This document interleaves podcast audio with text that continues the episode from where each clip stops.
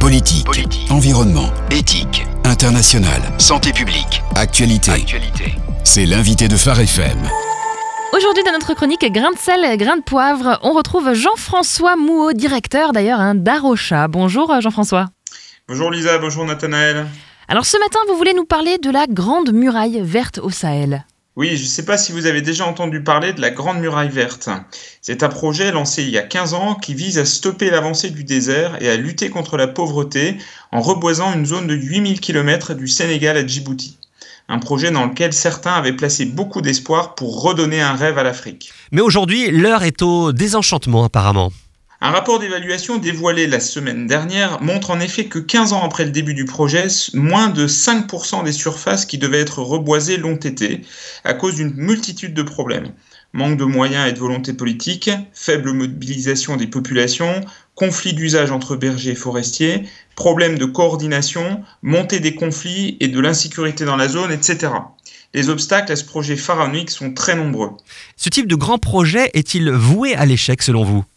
Il faut se réjouir de la prise de conscience de plus en plus grande des enjeux environnementaux et des projets écologiques de restauration, de reforestation qui voient le jour. Mais il faut rester lucide.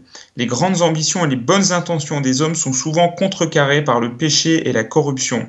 Ce qui peut être source d'immense découragement pour ceux qui n'ont pas la foi ne devrait toutefois pas nous surprendre, car nous sommes bien informés à ce sujet. C'est ce que dit d'ailleurs la Bible sur l'état de péché de l'homme. En effet, il y a de multiples passages de la Bible qui nous rappellent que l'homme est pécheur. L'apôtre Paul, par exemple, écrit au chapitre 7 de l'Épître aux Romains une vérité qui est vraie pour tous les hommes. J'ai la volonté, mais non le pouvoir de faire le bien. Car je ne fais pas le bien que je veux, et je fais le mal que je ne veux pas. Ce qui est la définition du péché, en fait, qui veut mm. dire rater la cible.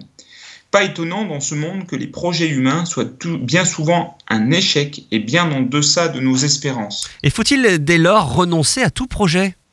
Sûrement pas mais il faut placer nos espoirs en Dieu et nous laisser conduire par lui. Au Sénégal, non loin de là où doit se dresser la Grande Muraille Verte, le projet Bercheba a vu le jour il y a quelques années suite à une vision reçue par Éric Toumieux.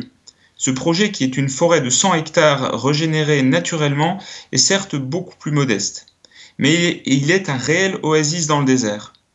Coïncidence ou clin d'œil du Seigneur, il a vu le jour il y a 15 ans, en même temps que naissait le projet de la Grande Muraille Verte au travers de jardins communautaires, d'une laiterie, d'une boucherie, d'un élevage, d'un programme de sylviculture ou de conservation de la nature, le projet permet ainsi à des personnes de se former à l'agriculture, d'être alphabétisées et d'entendre l'Évangile.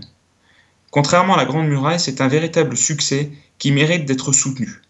Vous pouvez d'ailleurs visiter leur site internet projet-bercheba.fr. Merci beaucoup Jean-François Mouot. Réécoutez, partagez, tous vos replays sont sur farfm.com.